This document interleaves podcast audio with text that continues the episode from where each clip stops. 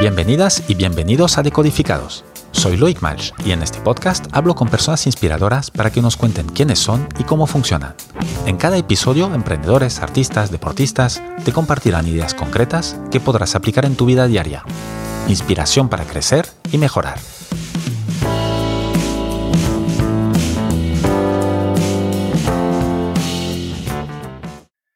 Mi invitada de hoy es Beatriz Arias. Tiene más de 20 años en el sector de las telecomunicaciones, primero con Siemens y luego con Nokia, donde llegó a ser Chief Operative Officer en Europa.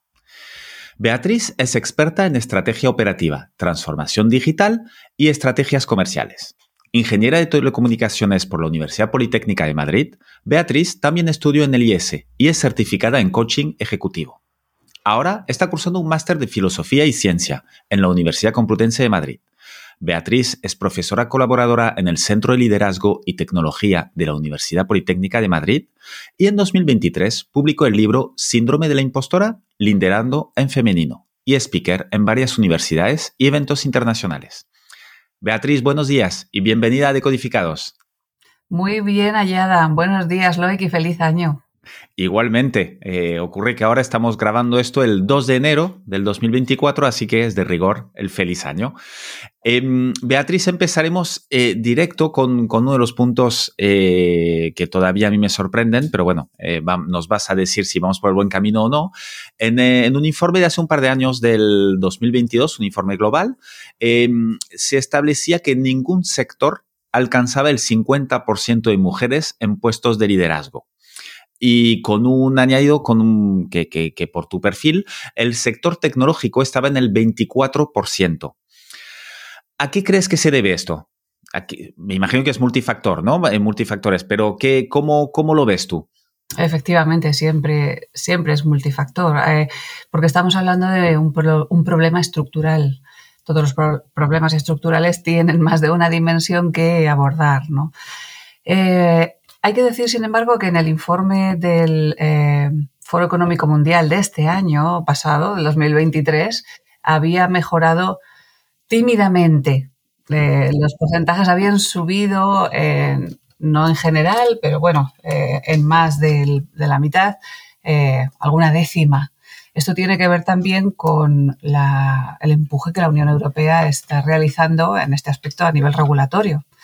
¿Sabes? Eh, acerca de la normativa en la que todas las empresas cotizadas están obligadas a cumplir con determinada cuota, la famosa y controvertida cuota. Pero bueno, respondiendo a tu pregunta, em, es multifactorial efectivamente. Empezamos porque, eh, especialmente en el sector de tecnológico, el pipeline de entrada eh, es estrechito hay muy poquitas mujeres que eh, cursen estudios tecnológicos y que por tanto accedan a profesiones después que tienen que ver con tecnología. Claro, empieza en el inicio. Es el inicio, pero ya empezamos mal.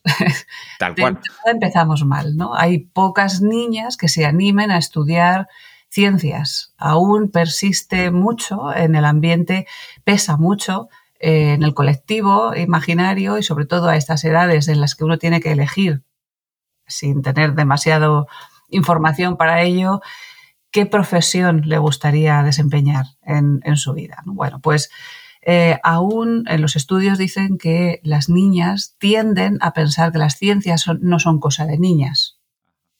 Esto no es una cosa que venga de fábrica de la niña, eh, ya por el hecho de ser niña, decida que no está preparada para ello. Obviamente hay un condicionamiento social.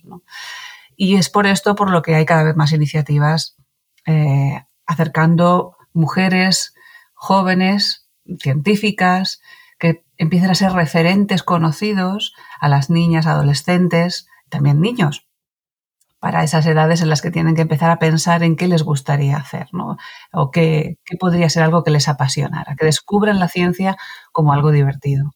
¿Y tú crees que esto, estos referentes, tener más referentes es uno de los puntos fundamentales para mejorar esto, para mejorar esta entrada en, la, en el pipeline, digamos, de estas startups tecnológicas o empresas tecnológicas, eh, pues que, que se quite este esta barrera impuesta, no autoimpuesta por las niñas, sino impuesta por la sociedad de que, mm, pues no, no, las ciencias no es para ellas.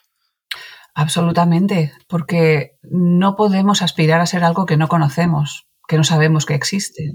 Entonces, tiene que haber ese tipo de referencias para entender que aquello puede ser hasta divertido, como decía antes, que la ciencia no es una cosa ardua, áspera, eh, a base de números fríos. Eh, no solamente hay números, hay una aplicación de esos números, hay un para qué se utiliza el propósito de esa ciencia, ¿no? Que es algo que también típicamente a las niñas en la edad en las que en la que de la adolescencia empieza a preocuparnos más, ¿no? El, servir eh, a una sociedad, a un colectivo, el que haya un propósito de, las cosas. Eh, es algo que nos interesa a todos, porque también la historia ha demostrado que cuando avanzamos en este tipo de igualdad de acceso a oportunidades, todos avanzamos, todos ganamos. Totalmente. Y, aparte de la educación, ¿qué otros factores crees que son importantes para esta, pues para esta disparidad ¿no? Eh, de, mujeres en puestos de liderazgo? Bueno, estábamos hablando ya del hecho de que haya mujeres eh, en ese pipeline candidatas a los puestos de liderazgo cuando estamos hablando del sector de la tecnología. ¿no? Ya pero es, perdón, que pero es, es, verdad, nos hemos ido por tecnología, pero es donde seguramente es un sector eh, pues más masculinizado, eh, pero claro, la falta de mujeres y la falta de paridad en, en puestos de liderazgo es multisectorial, no es solo para ese sector. Efectivamente. Em, Efectivamente, incluso en aquellas eh, industrias en las que no hay tal escasez de mujeres, ese pipeline que digo no es tan estrechito, sino que llegan a ser hasta el 50% de la población activa, típicamente. ¿Qué pasa después? En industrias de cuidados, de la salud y demás. ¿Qué pasa después? Bueno, de nuevo ahí hay una, una panopla de, de razones varias, ¿no? Yo suelo hablar de dos principalmente. Una es la carrera de obstáculos que supone el, eso, la carrera de liderazgo. no es una cosa fácil y es verdad que supone sacrificios, supone esfuerzo, supone decir no a algunas cosas. ¿no? Y esto es algo a lo que eh, posiblemente las mujeres aún no estamos acostumbradas a manejar, igual que el hombre, el profesional hombre masculino, maneja con mucha más naturalidad y es el primero decir no a, ciertas cosas, porque el tiempo es finito. Como hay una serie de renuncias que realizar, muchas veces la, mujer se plantea si le compensa realizar esas renuncias, puesto que aún asumimos que la mochila de la conciliación en casa, de, las, de llevar las tareas de casa, de que haya una cierta estabilidad en el hogar, especialmente cuando ya hay una familia con hijos y demás, pues seguimos considerando que recae típicamente y de manera natural en la mujer. Esto al final yo siempre lo comento como eh, un juego de energía. La energía es finita también. Mi energía es finita. Entonces, cuando tengo que llegar, algunas veces eh, cuando, cuando imparto las charlas acerca de la temática del libro, comento, algunas veces cuando tenía que llegar eh, alguna reunión por la mañana, una reunión ya dura, difícil, donde teníamos que, bueno, pues que, sacar lo mejor de cada uno en esas mesas de decisión, yo ya llegaba agotada. Imagínate, a la primera reunión del día. A la primera reunión del día yo ya llegaba agotada porque la noche había sido corta, porque los niños, o larga según se mide, porque el descanso, porque los niños eran muy pequeños, eh, habían tenido mala noche, porque había acabado muy tarde también, eh, pues posiblemente preparando el informe de esa reunión para la mañana siguiente. Es decir, al final eh, estaba tan cansada que llega un punto en el que esa carrera de competición, que es la carrera de liderazgo, te agota.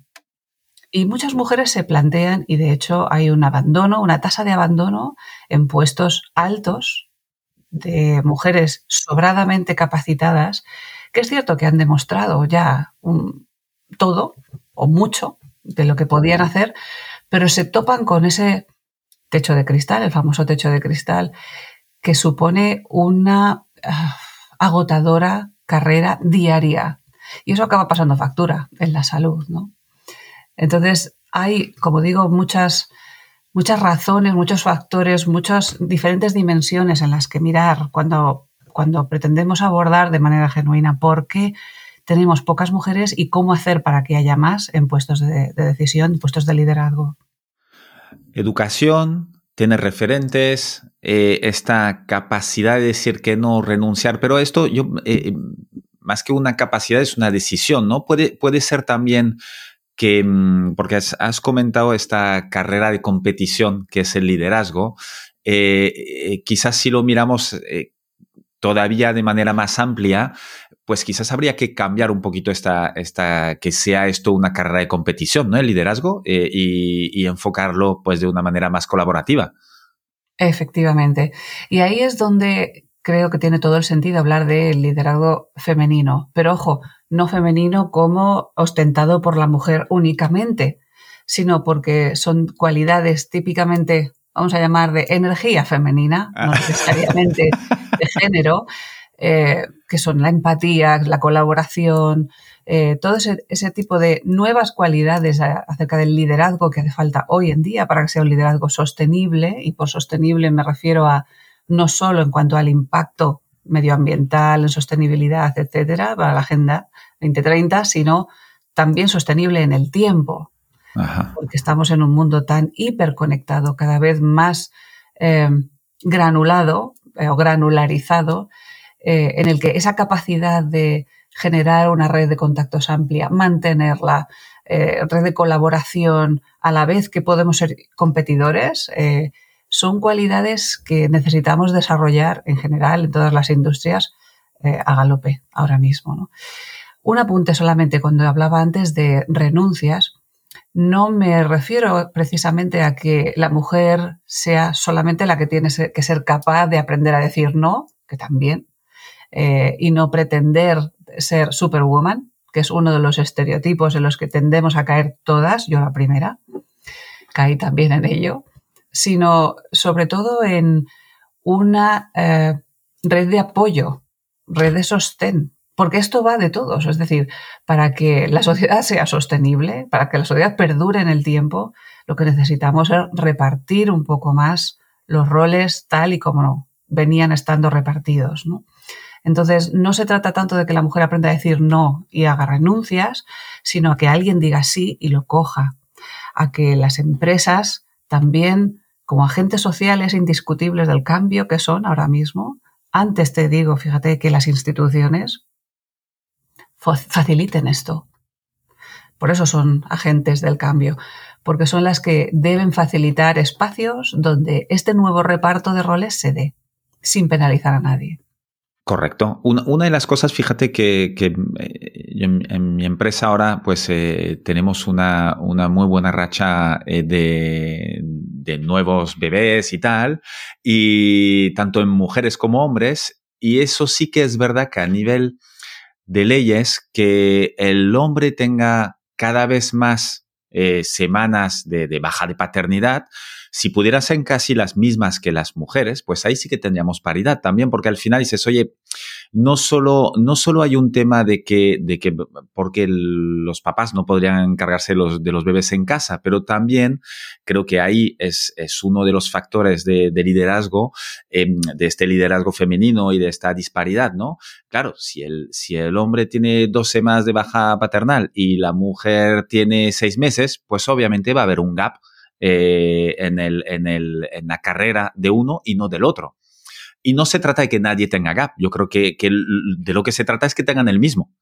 Y entonces ahí, em, eh, no quiero decir competirán eh, porque no es un tema de competir, pero sí que todo el mundo estará en la misma situación y, el, y de cara a la empresa tampoco, mm, algunos no se planteará, oye, pues eh, no, no ficho a esta mujer o no la haciendo a tal porque eh, sé que tiene un niño y seguramente quiere otro o tal, porque al final será lo mismo que sea una mujer o un hombre. Son pequeños detalles que no lo son eh, y que ayudan a, a, largo plazo a equilibrar, ¿no? Efectivamente, estoy totalmente de acuerdo. Y el enfoque de nuevo ahí, repito, va más allá de lo que es la penalización de cara a la empresa por tener a un trabajador ausente durante un tiempo. Es que la mirada a largo plazo es la que nos está faltando. Al final, eh, lo que estamos consiguiendo es una sociedad envejecida. España ahora mismo, creo que después de Japón, es la sociedad más envejecida, más vieja, iba a decir, más envejecida del mundo. Eh, esto es un problema, de nuevo, estructural, es un problema que tenemos que abordar desde diferentes estamentos. Y el primero es este, de facilitar esos espacios en los que pueda haber una mayor natalidad sin penalizar a nadie. Y la penalización no es solo económica, esto no se arregla eh, dando un cheque bebé por traer un niño al mundo, porque aparte de que el bebé se lo va a comer enseguida, es pan para hoy, para mañana, seguimos sin abordar el problema principal, que es qué pasa después, cómo se concilia todo eso. ¿no? Eh, tú has dicho en, algún lugar, bueno, ahora me lo vas a confirmar porque en Internet no siempre uno puede creer todo, eh, no somos menos ambiciosas, pero nuestro modelo de éxito es otro, refiriéndote obviamente a las mujeres eh, em, respecto al modelo de éxito más masculino, ¿no? ¿Me puedes explicar un poquito más en detalle esto? Sí, eso era una respuesta a una pregunta que me hicieron en otra entrevista en la que pues era una pregunta interesante, ¿no? Cuando hablamos de liderazgo femenino, eh, pues podemos llegar a, tocar el, debate de una manera un poco controvertida y vamos entonces en la dirección opuesta a la que queremos. Eh, las mujeres tendemos a tener una visión más amplia y eso implica también más a largo plazo. Esto es a lo que me refiero cuando digo otro tipo de ambición, ¿no? No solamente, y ojo, no estoy, eh, en ningún momento quiero dar a entender que es mejor una visión respecto a otra, sino en todo momento en mi discurso lo que siempre abogo es por la complementariedad de ambas. Es decir, nos estamos quedando muy cortos si solo apuntamos a un tipo de liderazgo, visión. Necesitamos las dos. Por eso la diversidad es tan importante y tan necesaria. Aparte de que ahora esté de moda. Es más que una moda mucho más. Y eh, la mujer tiende, a tener esa visión más amplia, más multitarea, más ser capaz de ver la foto completa de helicóptero, como yo digo, eh, sin perderse en el detalle. Es más, la mayoría de las ocasiones no necesitamos conocer el detalle al máximo nivel, más bajo, eh, para saber qué está pasando ahí, ¿no? Y dónde está el problema, o qué es lo primero que debemos tocar. Eso es una visión, o sea, una capacidad, perdón, eh, de liderazgo fundamental. Es fundamental. Porque si solo nos fijamos en el corto plazo, podemos estar yendo incluso la dirección contraria a la que la misión, la visión que tenemos escrita de una manera muy bonita en nuestros eh, panfletos, en las, compañías, está diciendo. Eh, a veces se nos olvida cuál era esa visión y esa misión a largo plazo por la premura de conseguir el ingreso cuanto antes. Eh, cierto que trabajamos al final para una industria y necesitamos demostrar resultados cuanto antes, ¿no? Pero fíjate cómo la propia sociedad y los propios mercados ¿no? empiezan a exigir unos, una, primero, transparencia y una trazabilidad sin olvidar ese largo plazo, ¿no? A la hora de reportar lo que hacemos en las compañías. Aunque eso siempre es más difícil en, bueno, parece más difícil en las empresas cotizas en bolsa que responden más a, accionistas que realmente eh, a este largo plazo y a la sociedad, pero sí que sí que es verdad que se ven, bueno, se ven cambios o espero que se vean cambios. Se empiezan a ver cambios. Fíjate que incluso el perfil del accionista está siendo un poco más diverso en ese sentido. Empieza a haber accionistas, incluso a veces minoritarios, pero con una fuerza de cambio, de influencia importante, exigiendo, pues, por ejemplo, eh, eso, que haya una transparencia real en cuanto a cómo de sostenible está siendo toda la cadena de valor, ya no solo la que depende en directo de la compañía, sino el resto de stakeholders que, llamamos, ¿no? de miembros, de partners en la cadena de valor. Una compañera me contaba hace un, año así que ella está en el consejo de su compañía, eh, que uno de los accionistas eh, pues vino un día a la reunión preguntando cómo me demuestras que en, ningún momento de la cadena de valor está habiendo explotación infantil. Estamos hablando de, aquí mi gata, estamos hablando de, del sector de infraestructuras, de, telecomunicaciones, ¿no? a nivel global. Bueno, pues esta pregunta tambaleó la manera en la que se estaba haciendo todo el reporte a los accionistas hasta ese momento. Y a partir de ahí. un factor importante. Exacto. Y a partir de ahí hubo que añadir esto en todos los informes, ¿no? demostrar que en ningún momento de la cadena de valor estaba, eh, pues eso, eh, quebrantándose derechos humanos, derechos fundamentales. Esto es una realidad y empieza a ocurrir cada vez más. Sí, es verdad. Sí, aquí tuve en el podcast hace unos meses a, una de las fundadoras de Bicom, que es justamente una agencia de trazabilidad dedicada al sector textil y de la moda, ¿no? Y, son, pues lo que decías tú, ¿no? A veces el, cambio viene antes propiciado por las empresas y la propia sociedad civil que, por los gobiernos, ¿no? Bueno, aunque es, seguramente lo ideal es una cosa en paralelo. Em, tú, Beatriz, ¿cómo llegas a ocupar estos puestos de mucha responsabilidad y de mucho liderazgo y donde sumas en este porcentaje que hablamos al inicio de la conversación, ¿no? Pues mira, te diría que yo seguí el patrón de, Manual, de, que, por desgracia aún seguimos muchas mujeres. Y digo por desgracia porque primero quizá fue por inconsciencia, en el sentido de... Em, tendemos a pensar, especialmente cuando estamos empezando, en nuestros primeros años de experiencia profesional, que cuando, eh, si nos enfocamos mucho en conseguir resultados, en trabajar desde la excelencia, en ser perfectas, y ahí la trampa del perfeccionista, que, de la que podemos hablar después, em, tendemos a creer que, hace poco me, me dijeron que esto se llama síndrome de la tiara, eh, que los psicólogos eh, son expertos en poner nombre a todas estas ¿Síndrome de qué? De la tiara. De la, tiara. Las princesas. Ah, sí, sí, sí. Las mujeres tendemos a, pensar, vamos, que ni, nos lo cuestionamos, lo hacemos de una manera inconsciente, efectivamente, que si nos enfocamos en dar buenos resultados, en trabajar muy bien, en algún momento alguien vendrá y lo reconocerá porque es obvio, ¿no? Los resultados están ahí, hablan por sí solos, alguien va a venir a reconocerlos. Con lo cual, todo nuestro foco está en hacer, hacer, hacer, hacer, hacer. No es que esté mal hacer, por supuesto, es, fundamental hacer, es la base, ¿no? Y yo siempre digo, y de alguna manera ese, esa trampa del perfeccionista me sirvió para llegar hasta donde he llegado, pero, y hay un pero importante, em, no es real, no es una expectativa real. Nadie va a venir a ponerme una tiara si no me encargo de darle visibilidad a esos resultados que he conseguido. Si no me encargo de eh, hablar de ellos, de hacerlos ver, de hacerlos valer, de darles el valor que tienen. Y esto aquí es donde de nuevo esos sesgos inconscientes que están presentes en todo, toda esta temática del liderazgo femenino y por qué no hay tantas mujeres en, los puestos de decisión, eh, eso es algo que nos pesa mucho, nos lastra mucho. O sea, tendemos a evitar primero el pedir, el dar a ver, dar a conocer nuestros resultados, nuestro valor, lo que hemos hecho, por una eh, falsa modestia.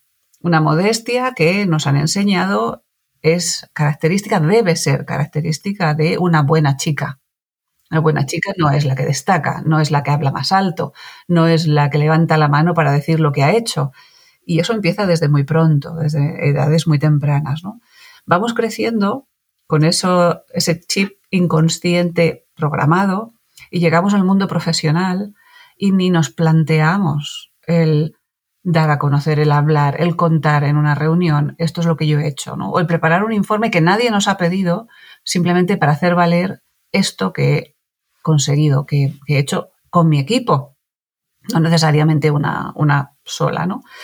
Entonces, aquí yo siempre digo, ha habido mucho de suerte, en mi caso, me preguntabas por mí, ha habido suerte de estar en el lugar adecuado, en el sitio adecuado, pero también muchísimo de trabajo, de un trabajo ingente detrás de horas y horas y horas de trabajo y de buscar siempre pues esa excelencia, ese eh, conseguir que el cliente estuviera satisfecho, que fuéramos eh, su, su, eh, su, partner de confianza.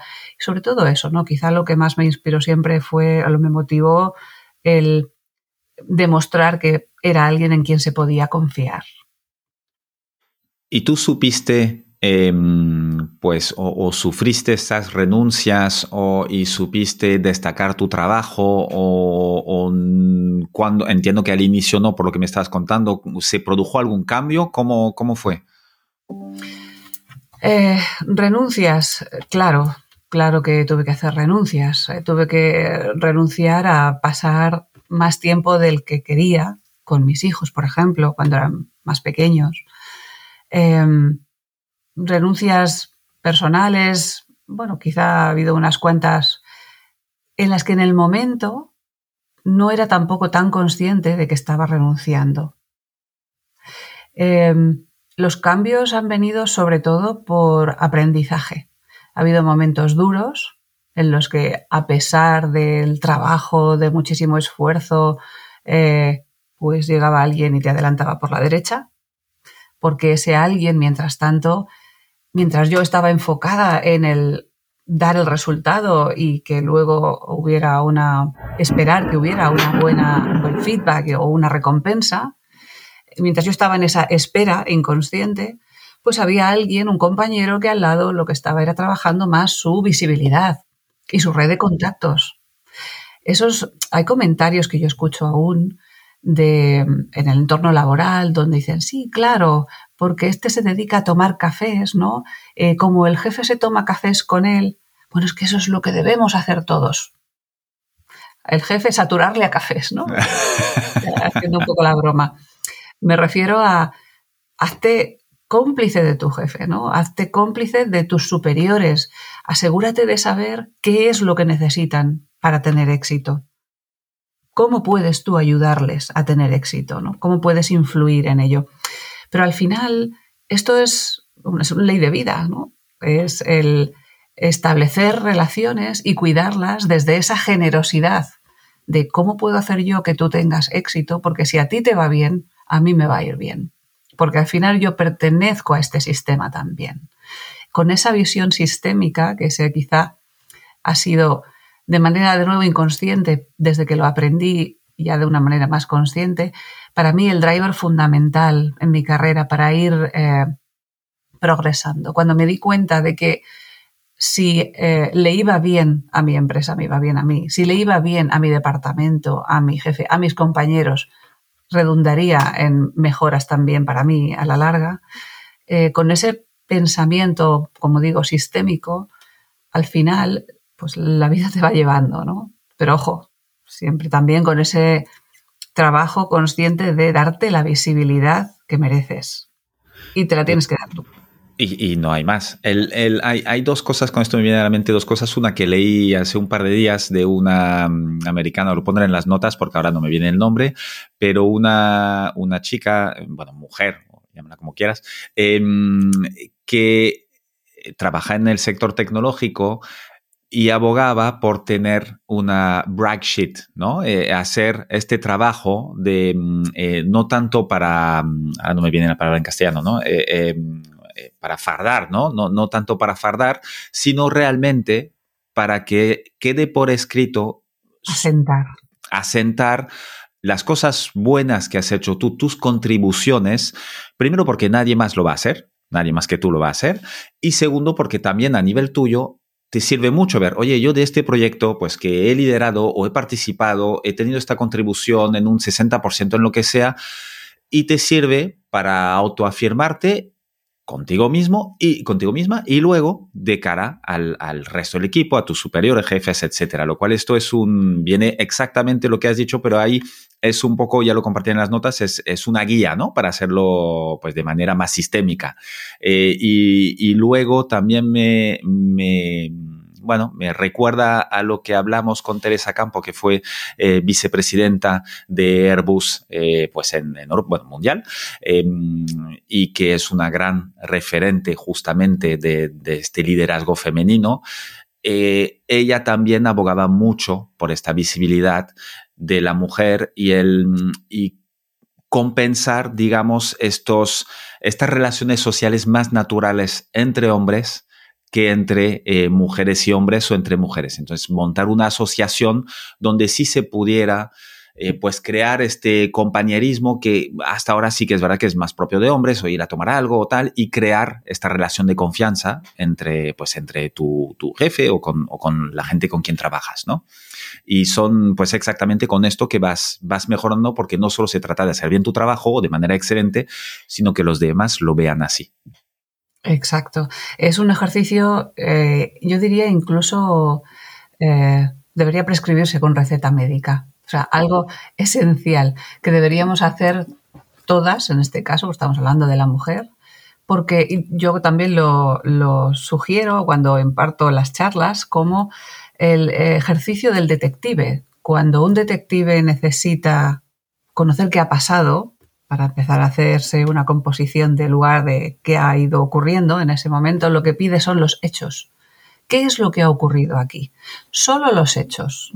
Porque muchas veces, en este caso por hechos, me refiero a logros. Cuando te piden que pienses en logros, lo primero que te viene tiene que ser algo enorme, algo grande, algo grandioso. No, no, no, no necesariamente, sino desde hasta donde la memoria te alcance, y es un ejercicio recurrente a realizar y a seguir alimentando sobre la lista que vas elaborando, desde que eras un niño o una niña, qué cosas sucedieron que en un momento dado pensaste era muy difícil para ti o, no estabas seguro de si lo ibas a conseguir o era algo que anhelabas y al final lo conseguiste.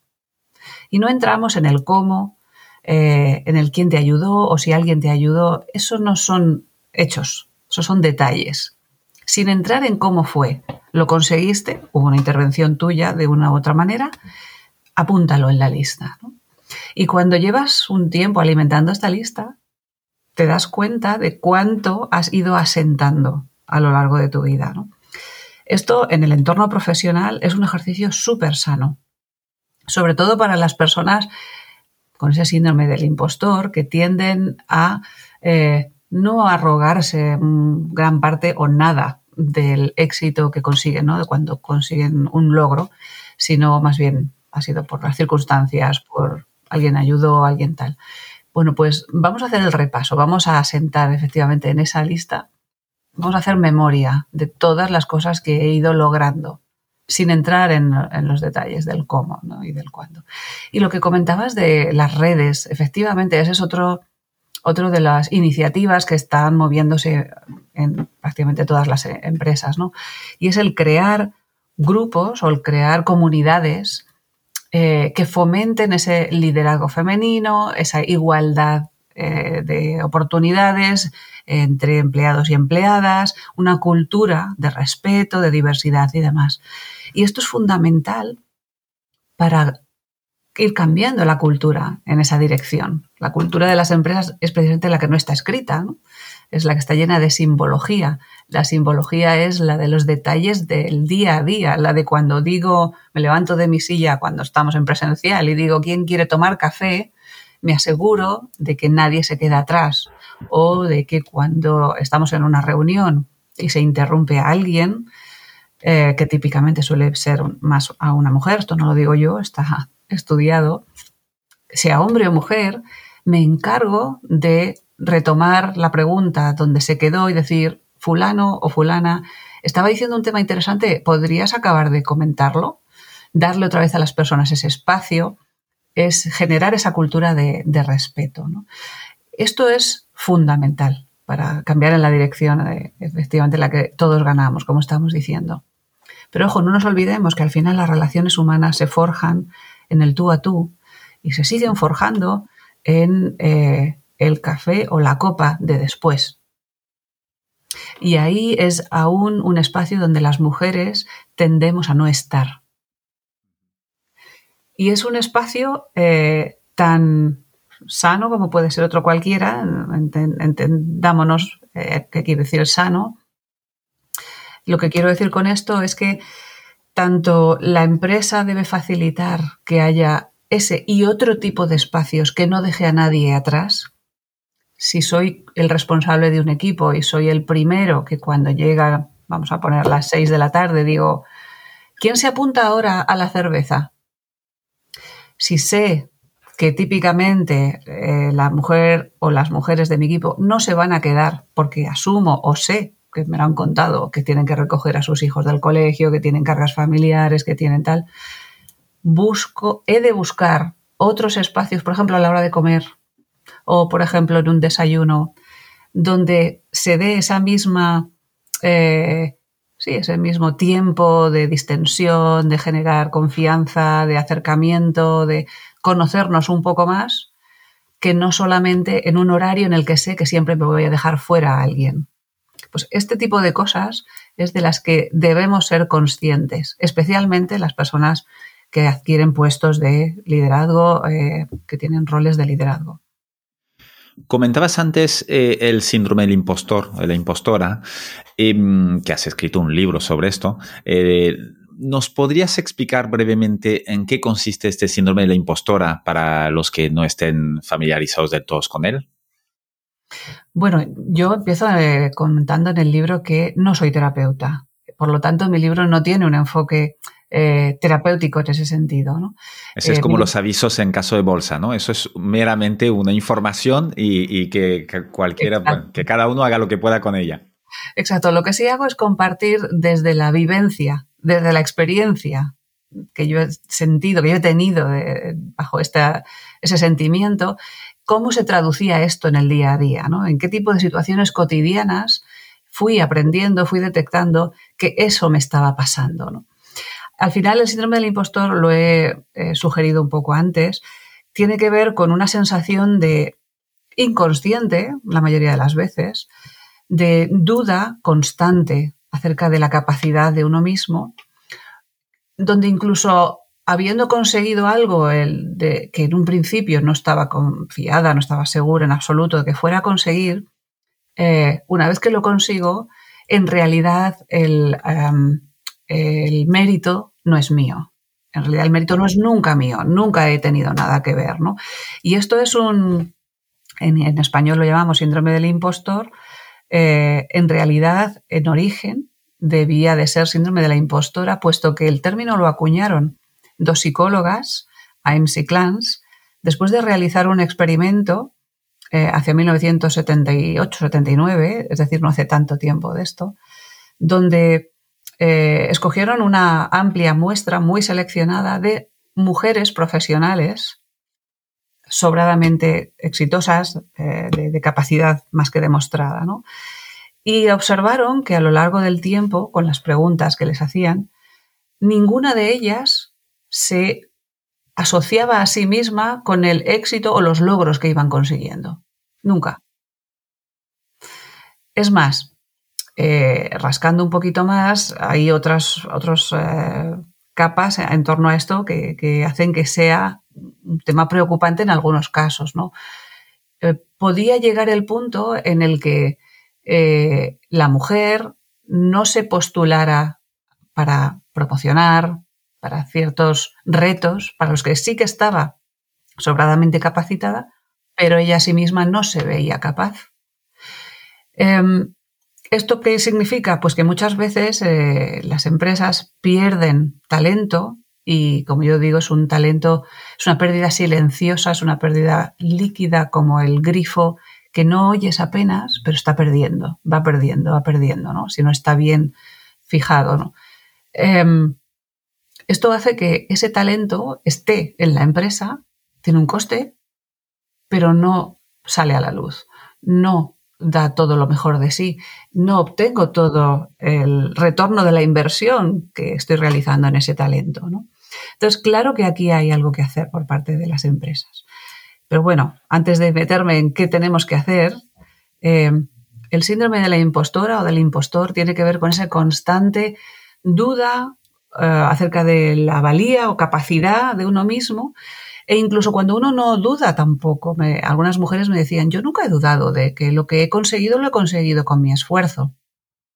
Lo que sí he dudado es de si realmente yo estaba al nivel de lo que se suponía que se esperaba de mí para ese salto promocional o me sentía mucho más pequeña de lo que aquello exigía. Y esto es muy frecuente en la mujer, en el entorno profesional y sobre todo cuanto más arriba, más frecuente es. Y es algo de lo que no se suele hablar. No se habla, se habla de la soledad del poder, esto tiene que ver con ello, ¿no? Porque es un aspecto de vulnerabilidad del que cuesta mucho, por, supuesto, eh, hablar. ¿Y ¿Y cómo te das cuenta? Es decir, ¿cómo uno mismo se puede dar cuenta? Eh, ¿Hay algunas señales, algunas eh, pues, pistas que me pueden decir, oye, cuidado que seguramente estaré ahora sufriendo este síndrome, ¿no? Bueno, yo diría que una de las más obvias, que solemos ver siempre más fácilmente en, las cosas desde fuera que desde hacia adentro, ¿no? Claro, este es el tema. ¿Cómo lo veo yo que me afecta a mí eh, sin que me lo diga un tercero? Porque desde fuera suele ser mucho más fácil. Claro. Eh, una de las pistas para mí más obvias es, como decía en el ejemplo de antes, cuando eh, de repente alguien me ha adelantado por la derecha. Y ese alguien que me ha adelantado, pues no está necesariamente más capacitado que yo. Y a lo mejor incluso no es una percepción solo mía, sino puede ser colectiva, ¿no? Y esto pasa muchas veces en las empresas. Muchas veces compañeros o incluso superiores que, en este caso vamos a hablar de la mujer porque estamos hablando del síndrome de la impostora, ¿no? Pero puede pasar perfectamente a un hombre porque este síndrome afecta tanto a hombres como a mujeres. No es exclusivo de género, aunque, y eso siempre lo remarco mucho, sí afecta eh, con mayor intensidad y cantidad, con mayor frecuencia a la mujer especialmente en el entorno profesional, ¿no? Pero muchas veces pasa que viene un compañero y te dice, ¿cómo no te has presentado tú para ese puesto? Si tú estás mejor preparada que fulano, que, que al que han elegido, ¿no? ¿Y pues cómo, es que nos deberían hacer pensar. Y tú como, como líder de un equipo, ¿cómo puedes identificar si alguien de tu equipo, o algún amigo o quien sea, pero realmente dentro de tu equipo, que es casi tu responsabilidad, ¿no? Eh, ver si alguien está sufriendo este, este síndrome de la impostora. Pues las señales desde, desde fuera eh, para mí son eh, siempre obvias en cuanto a, sé que aquí se me está quedando atrás. Eh, tengo un talento que se está quedando atrás, que no está dando el paso hacia adelante que necesita. Sea por el síndrome de la impostora, sea por otras cosas. muchas veces el síndrome de la impostora, como comento en el libro, tiene que ver de nuevo con un como le llamabas antes, multifactorial, con un escenario multifactorial. Y esto muchas veces a los líderes se nos escapa, porque no tengo la, visión completa de la vida de, ese empleado o de esa empleada, ¿no? Pero al menos de lo que sí sé y de lo que sí veo, y para eso es fundamental, primero, que conozca, que desarrolle esa relación de confianza también de, hacia mi empleado o mi empleada, eh, para saber qué es lo que le está pudiendo bloquear, qué puede estar haciendo que no esté al 100% para demostrar toda su iniciativa. Pues típicamente es esto, ¿no? En situaciones en las que el empleado está eh, apagado, eh, a medio gas, simplemente ejecuta, solo espera órdenes y que, y que le den instrucciones para ejecutar, cuando lo que necesito yo como líder de ese grupo, de ese equipo, es iniciativa, es alguien que me aporte ideas nuevas, es alguien que incluso me rete a las mías, ¿no? Y sé que alguien que escuche esto puede decir, ya, pues, pues mi jefe no escucha mucho. Bueno, aquí hay, todo el mundo tiene su trabajo que hacer, ¿no? Pero como, como líder de un equipo que crezca, que haga que seamos eh, mucho más competentes y que lleguemos a la excelencia, lo que necesito es personas con iniciativa, personas que aporten ideas eh, y luego las discutiremos, luego estará el debate. pero si no tenemos esa, ese germen de ideas, difícilmente vamos a mejorar mucho más allá de lo que hacemos hoy en día. Y entonces la empresa se queda plana. No tiene un crecimiento tampoco eh, bollante porque no hay innovación. Entonces, todos aquellos casos, situaciones en las que detecto que ese empleado, esa empleada no se está atreviendo a aportar ideas, ahí es donde debo empezar a investigar. ¿Y tú te has encontrado con esto en tus equipos? ¿Hay, algún caso concreto que nos puedas compartir de, cómo lo detectaste y qué hiciste para que cambiara esto? Bueno, te podría contar más de uno, sí. Eh, uno, por ejemplo, tenía que ver con eh, un empleado, y de esto hace muchos años, fue de mis primeras experiencias como en puesto de liderazgo, con un empleado que pues fácilmente me, sacaba 15 años, 10, eh, 15 años, ¿no? Y esa fue también una de mis primeras experiencias a superar, ¿no? Cómo yo, siendo mucho más joven que este señor, ¿qué le puedo enseñar? ¿Qué puedo hacer yo para ganarme su respeto como responsable suya que soy? ¿no? Ese fue uno de mis trabajos como líder también en aquel entonces. Y nada fácil. Nada fácil, nada fácil. Em, en aquel momento él tuvo la, yo diría, la honradez de decirme, eh, mira, yo acabo de llegar aquí a tu equipo, yo voy a trabajar mm, bien, porque no sé hacerlo de otra manera, pero no tengo ninguna aspiración a estas alturas de mi vida ya de conseguir ningún superpuesto. Eh, así que solamente te lo digo para que tengas unas expectativas claras respecto a lo que puedes esperar de mí. Quizá él esperaba de mí que, pues que, me enfadara o que lo discutiera o que pensara que me iba a engañar o no sé yo lo que hice fue escucharle y pensar, eh, aquí hay algo que para él no ha funcionado. Eh, no es algo que yo pueda arreglar directamente, no depende solo de mí, pero en la parte que dependa de mí sí voy a, voy a aportar lo que pueda, ¿no? Eh, es decir, no me lo tomé como algo personal en absoluto. al contrario, lo que hice fue agradecerle la transparencia porque creía que eso era la base para que pudiéramos entendernos bien. Y a partir de ahí, yo lo que necesitaba era que él me ayudara desde su experiencia, desde toda esa experiencia que tenía él más que yo, pues que él me ayudara. Y esa fue mi respuesta. Quizá esto fue lo que hizo que él entendiera que yo le valoraba. Em, a partir de ahí fue una de las personas que más veces venía a decirme, oye, esto, igual esto no está yendo bien, o me he enterado de que por aquí o por allá, porque al final eh, es imposible estar enterado de todo, absolutamente de todo. El jefe no es Dios. Necesitas esos espacios de confianza, relaciones de confianza en las que para eso están tus oídos, tus ojos en tu equipo, que alguien levante la mano y te diga, oye, por aquí esto está fallando, pero de una manera abierta, no, eh, desde la espalda, ¿no? sino de una manera abierta. Y él fue uno de los mejores aliados que tuve a partir de ahí. Otro caso que ha sido más reciente ha sido el de una, una mujer, esto lo comento también, es una experiencia, una anécdota que cuento en el libro. ¿no? En este caso, yo necesitaba reforzar el equipo con, para sustituir a una persona que, se jubilaba, se prejubilaba. Y mm, eh, había una persona en Italia, que era una mujer, que era la mejor candidata, la más preparada en ese sentido para dar el salto, ¿no? Porque necesitábamos hacer el cambio rápido. En este caso no había tiempo, porque fue un poco no, planificado con tiempo suficiente, ¿no?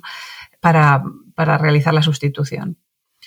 Bueno, pues eh, le hice la entrevista y era obvio que era la candidata perfecta a nivel de preparación, de competencias, de conocimientos. Al día siguiente de la entrevista me escribió un correo diciéndome que lo había pensado bien y que lo sentía mucho, pero se retiraba. Se retiraba porque no, se, no estaba segura de que pudiera estar al nivel de exigencia que ese salto requería. En cuanto a eh, disponibilidad de tiempo, en cuanto a estar al 100%, porque en este caso eh, ella tenía a su cargo a su madre mm, bastante mayor, de la que tenía que estar muy pendiente y no estaba segura de que entonces esto fuera compatible con la exigencia que este salto suponía para ella.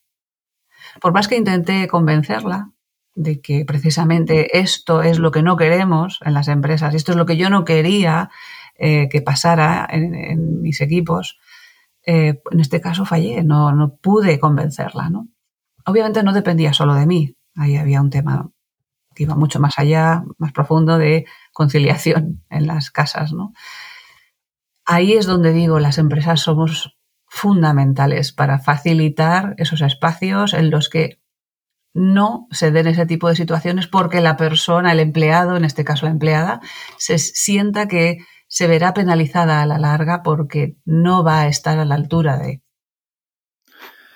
Es, uno de los grandes temas esto y a veces no se puede ni, cambiar, ¿no? Desde, desde la perspectiva del líder. Tú antes comentabas que eh, habías caído en la trampa de la superwoman, ¿no? En algún momento en tu carrera. Eh, eh, ¿Cómo fue esto? Pues es la trampa en la que caemos muchas mujeres aún, pensando que yo puedo sola, yo puedo con todo. Es decir, no pido ayuda, está feo pedir, no, no digo que no a nada, está mal decir que no porque dejo de complacer al, al que me lo pide. Eh, dejo de complacer significa dejo de ser aceptada. Entonces aquí hay mucho que trabajar en, ese sentido, ¿no? De dónde está la aceptación y la mía, y la mía dónde está, ¿no? Eh, eh, ese, no sé si llamarlo síndrome de Superwoman, seguro que hay algún nombre por ahí en, en términos de psicología, pero lo padecemos muchas mujeres que trabajamos, que somos profesionales y, y sobre todo si además tenemos cargas familiares. ¿no? Es, yo tengo que poder con todo. Tengo que poder con la planificación del día a día de la casa, sea yo la que la realiza a mayores o tenga ayuda de alguien externo que me ayuda, pero soy yo la que me encargo de la logística, ¿no? de, de qué es lo que hay que hacer y cómo hay que hacerlo. Eh, de eh, la planificación de las actividades sociales de, de, los niños desde que son pequeños, de la agenda social de la familia, al final ese cerebro se cansa, se agota y llega a un punto en que, en que no puede más y no está para todo. ¿no?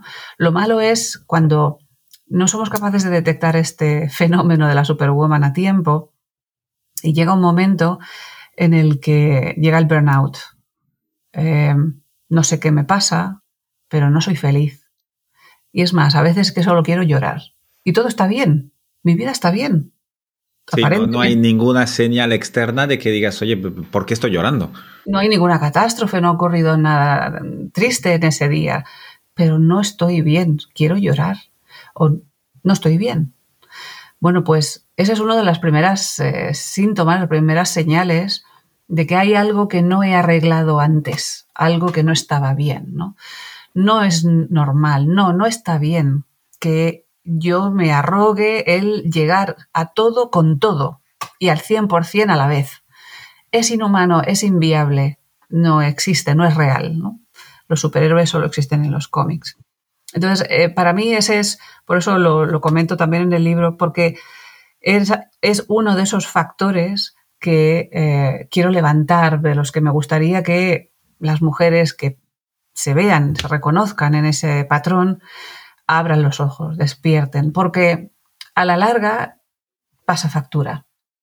Cuando pasa factura significa que, por ejemplo, pues te has perdido algunas eh, oportunidades profesionales eh, que habrían podido ser buenas para ti.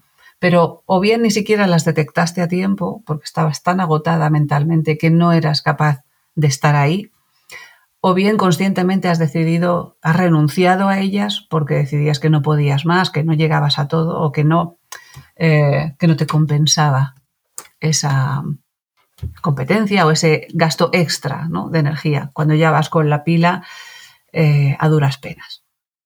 Por eso digo muchas veces que es un tema de energía, de date cuenta de dónde está tu energía y cómo la estás cuidando. Totalmente. Y cómo estás cuidando tu energía y más allá, si vamos, si profundizamos un poco más todavía, em, ¿cuáles son las actividades que te recargan energía y cuáles son las que te chupan mucho. Y, uno tiene que equilibrar. Hay algunas de las que te chupan que no te puedes escapar y hay que hacerlas, pero hay que compensar con las que también sabes que te van a recargar, ¿no? Pero acto seguido, a ser posible en el mismo día, me encargo conscientemente de asegurarme un rato, un tiempo, un espacio de recarga.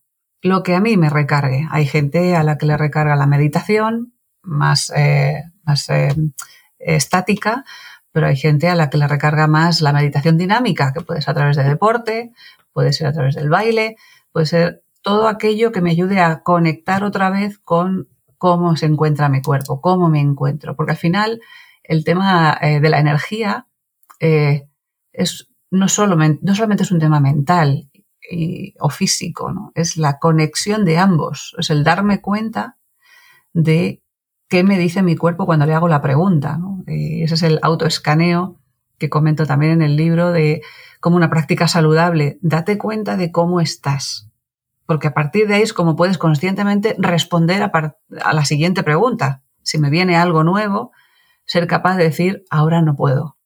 No ahora, eh, quizá en un rato, dos horas, un día, una semana. Es el autocuidado, va de esto.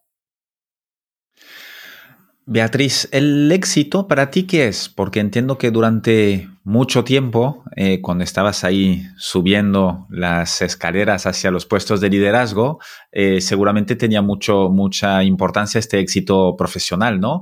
Eh, ¿Fue así? ¿Ha cambiado? ¿Cómo, cómo definirías tú el éxito ahora para ti? Sí, para mí, en realidad, la, la, la descripción o la definición ha sido siempre la misma. Lo que ocurre es que una tiene que ser consciente, uno y una tienen que ser consciente de eh, qué es lo que cambia en cada caso. Eh, para mí el éxito es vivir de lo que te hace vibrar. Cuando tenemos que pasar muchas horas en el trabajo, porque salvo que seamos una gran fortuna y eso es un porcentaje muy pequeño de la población, lo normal es que pues vivamos de nuestro trabajo, ¿no? podamos vivir de, gracias al trabajo que desempeñamos. Son muchas horas. Entonces, eh, el éxito es, para mí, el disfrutar con lo que hago, ¿no? El vibrar con mi trabajo. Entonces, eso fue así durante toda mi carrera profesional. Ha sido siempre así. Cuando he visto o he, cada vez que he detectado que dejaba de vibrar, he buscado el cambio. Luego, curiosamente, eh, los cambios que he ido realizando eh, a nivel profesional me venían ofrecidos. Cuando yo los buscaba, quizá el que yo buscaba no era el que conseguía, pero al poco tiempo me venía otro, ¿no? Pero al final es una actitud. Lo que quiero decir con esto es que no necesariamente eh, significa voy a conseguir siempre lo que busco, no, ese objetivo en concreto pero sí es muy probable que si ese no lo consigo, había otro al lado esperándome, ¿no? Porque la actitud que yo he desarrollado es la que proyecto, es la que se percibe desde fuera y es la que llama. Entonces, vibrar, vibrar con lo que hago, ¿no? Y, esa es una de las razones por las que, por ejemplo, ahora estoy realizando el máster en filosofía y ciencia. Es algo que me ha eh, inquietado desde siempre y en estos últimos tiempos donde la tecnología avanza de una forma tan rápida y está teniendo un impacto tan, tan profundo en nuestras vidas diarias, eh, no somos conscientes de hasta qué punto está cambiando la manera en la que nos relacionamos, la manera en la que pensamos del otro, la manera en la que generamos crispación en el ambiente eh, o no. Eh, me, me, inquieta mucho y me gustaría poder contribuir en ese aspecto. Que la tecnología y el humanismo sean dos caras reales de una misma moneda, donde las personas realmente estén protegidas. Y ahora lo necesitamos más que nunca eh, con la inteligencia artificial y todos los cambios que, bueno, que iba a decir que van a venir, ¿no? Los cambios que están, que igual hemos sido quizás demasiado rápido eh, con el desarrollo y, no nos ha dado tiempo de pararnos a pensar qué hacer con esto, ¿no? Y cómo hacerlo. Y sobre todo, ¿para qué? ¿no? Muchas veces eh, falta la pregunta adecuada. En, muchos casos, ahora hablamos de que la tecnología está avanzando tan rápido que no tenemos respuesta a todas las preguntas, tipo, ¿qué va a pasar? Eh, el, trabajo, ¿cómo va a cambiar? Eh, ¿Cómo me va a afectar a mí en concreto? Em, no tenemos aún esas respuestas a, esa pregunta. Pero para mí lo realmente inquietante es que podemos estar olvidando preguntas que son las que nos tenemos que hacer ahora y mm, mientras no nos las hacemos, la tecnología va avanzando. Y... Avanza y la responde ella misma. El avance las autorresponde y igual dice, oye, pues estaría bien no dejarlo en manos de terceros y, pensarlo un poco. Eso es. Ayer, ayer miraba, mire la nueva película esta de The Creator, que va de inteligencia artificial y la cohabitación entre humanos y, y, bueno, y, entes eh, semi-humanos, semi-robot, eh, ¿no? Eh, es, es, es, interesante y plantea algunas de estas preguntas que más vale que nos las hagamos cuanto antes si queremos que las respuestas estén en manos nuestras. Eso es. Y también con una visión eh, empoderante, me refiero a la, tecnología, o sea, es muy tentador, ¿no? El, usar o el concebir ahora mismo la tecnología como una amenaza, porque sirve, da mucho juego para películas de ciencia ficción. Ajá, totalmente. Que cada vez pueden ser menos ficción, pero sin entrar en ese tipo de alarmismo, mi visión es todo lo contrario. Tenemos ahora mismo una oportunidad de oro para hacer que la tecnología realmente esté al servicio de las personas y no al revés. no es una amenaza, salvo que nosotros queramos que lo sea. Tal cual, tal cual. Beatriz, eh, algunos libros que nos quieras recomendar, unos libros que te han impactado, que regalas mucho, eh, ¿cuáles nos recomendarías? Pues em, para mí, dos de los libros eh, más recientes que he leído son em, The Nordic Secret. Es em, un libro de dos, creo que son periodistas, unos periodistas y otros filósofos nórdicos que em, usan la, paradoja de cómo los países nórdicos europeos consiguieron pasar de ser de los más pobres eh, durante la Edad Media a ser de los más ricos como son en la actualidad, ¿no? ¿Cuál fue el secreto? ¿Cómo lo hicieron? Y ellos apuntan a que la situación que ocurría entonces, eh, históricamente, salvando las distancias, es similar a la que está ocurriendo ahora en cuanto a crisis, crisis de valores, crisis, eh, crisis en general, ¿no? Como una etapa ahora de postmodernidad en la que estamos, eh, pues eso, en transición, porque todas las crisis son etapas de transición. En lo que definimos algo, lo siguiente, nuevo, el siguiente paradigma que sea más universalmente aceptado por todos, eh, ¿cómo podemos hacerlo? Y ellos abogan por modelos de pertenencia a sistemas más amplios, que tomemos conciencia los individuos de que en realidad pertenecemos a círculos cada vez más grandes, ¿no? seamos eh, conscientes en el día a día, en el cotidiano o no, lo que pase en, ahora mismo en Japón, que ha habido este terremoto eh, lamentable, me puede afectar a mí de una manera indirecta o de una manera menos eh, visible a corto plazo, pero me afecta. Bueno, pues ese que algunos dicen todo está conectado con todo, bueno, simplificándolo podemos decirlo así, al final lo que genera es una sensación de pertenencia a colectivos grandes, más grandes, una visión mucho más sistémica. Y ese es un libro que me ha gustado mucho por cómo lo aborda y cómo sugiere qué responsabilidad debemos coger cada uno, tanto instituciones como, eh, en este caso, individuos. Cada uno tenemos nuestra responsabilidad.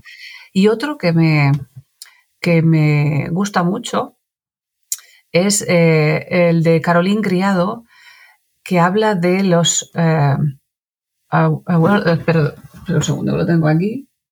El Invisible Women. Invisible Women. El, subtítulo habla de cómo el mundo de los datos contiene sesgos que nos hacen seguir invisibilizando a las mujeres. Y uno de los ejemplos, para ir cerrando, que me llamó más la atención fue cómo el sistema quitanieves de, ya no sé si era Suecia o Dinamarca, un país nórdico, eh, pudieron comprobar que estaba siendo sexista y estaba haciendo que hubiera más accidentes eh, que afectaban más a mujeres que a hombres. ¿Por qué? Porque estaba planificado de manera que primero, ante las grandes nevadas durante el invierno, las máquinas quitanieves salieran cada mañana a despejar las grandes autovías, pensando en los desplazamientos eh, hogar-trabajo hacia las afueras de la ciudad. ¿Qué pasaba? Que en segundo lugar estaban eh, las vías eh, intraurbanas donde se daban principalmente los desplazamientos del hogar al colegio. Ok. Más a cargo de la mujer. Normalmente a cargo de la mujer. Entonces, ah, aquí había un sesgo inconsciente de no, no pararse a pensar en cómo estaba siendo el comportamiento global de la población a la hora de conducir en la hora punta. Cuando se dieron cuenta de esto y lo cambiaron, bajó el número de colisiones, típicas colisiones tontas que se dan en, tráfico lento y demás, con lo que llegaron a ahorrarse eh, bueno, pues dinero de las arcas. Ah, fíjate, sí, sí, son estas cosas que damos por sentadas eh, inconscientemente y que, y que pensarlas un poco y analizando datos te permiten cambiar. Exacto, exacto. Entonces es un libro muy interesante para darse cuenta de eso, de cosas que damos por sentadas, no reparamos en ellas y que pueden estar haciendo que incluso económicamente no seamos eficientes. Totalmente. ¿Alguna, no sé si algún otro libro y, o alguna serie, peli que nos quieras eh, recomendar? Mm, pues el mío. Hombre, tu libro seguro. Síndrome de la impostora liderando en femenino, que ya hemos dado algunos eh, extractos o que espero que den ganas a la gente de comprarlo y leerlo entero. Eh, pues me pillas ahora mismo en blanco. Bueno, ya nos has dado dos, eh, más el tuyo tres, que, son muy interesantes y que yo, desde luego, el, Nordic Secret me ha, llamado mucho la atención. Eh, Beatriz, para ir acabando, siempre pregunto si tuvieras tú la oportunidad de poder tener a tu disposición una luna gigantesca delante de todos, todas las escuelas de todo el mundo, ¿Qué mensaje pondrías ahí para que lo viera toda la gente? Los que pasan delante, los que entran, los que salen. ¿Qué, qué pondrías en esta lona? Persigue tu sueño. Persigue tu sueño. Porque las, las personas eh, somos más generosas cuando estamos en sintonía con el, sueño que queremos alcanzar, cuando vivimos acorde al sueño que queremos alcanzar. Si las personas estamos en sintonía con esto, eh, vibramos en la misma frecuencia, hay un sentido de pertenencia, hay una sensación de comunidad y, de proteger y de cuidar la comunidad. ¿no? O sea, hay un, hay un cambio en el, en el chip, menos individualista. Y, esto es algo que ahora mismo, y, de nuevo con la tecnología, como hablamos, eh, es un pelín arriesgado, un pelín peligroso.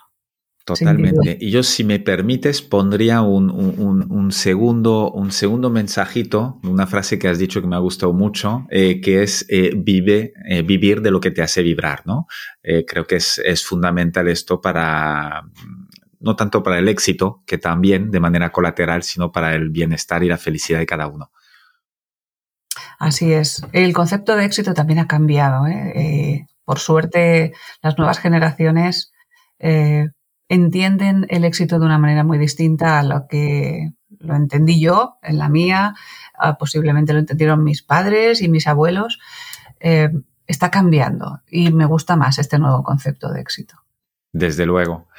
Beatriz, muchísimas, muchísimas gracias. Te agradezco mucho tu tiempo y tu sabiduría que nos has eh, compartido durante esta hora. Eh, pondré en las notas del podcast todos los enlaces a tu libro, a los que nos has comentado em, y, cualquiera que quiera comentar. ¿Cómo, cómo te contactamos? Me podéis encontrar en el correo de info arroba tech.com. Pues pondré esto también en las, en las notas y te deseo un feliz 2024. Muchas gracias, Loic. Igualmente, te deseo que sigas dándonos visibilidad a personas inspiradoras como estás haciendo en tu maravilloso programa, tu maravilloso podcast, porque a los demás también nos, nos sirve y nos sigue inspirando. Fantástico. Hasta luego. Chao. Un abrazo. Muchas gracias por haber escuchado este episodio hasta el final. Te quiero pedir una cosa más antes de que te vayas. Puntúa el podcast y ponme un comentario. Te tomará solo un minuto y me ayudará un montón para poder continuar con más entrevistas inspiradoras. Hazlo ahora, que ya sabemos todos lo que pasa cuando lo dejamos para más tarde. Es muy fácil, se hace desde la cabecera general de Decodificados en Spotify, Apple Podcast o cualquier otra app donde estés escuchando este podcast. Nos vemos en el siguiente episodio. Mientras tanto, sé feliz y cuídate. Un abrazo.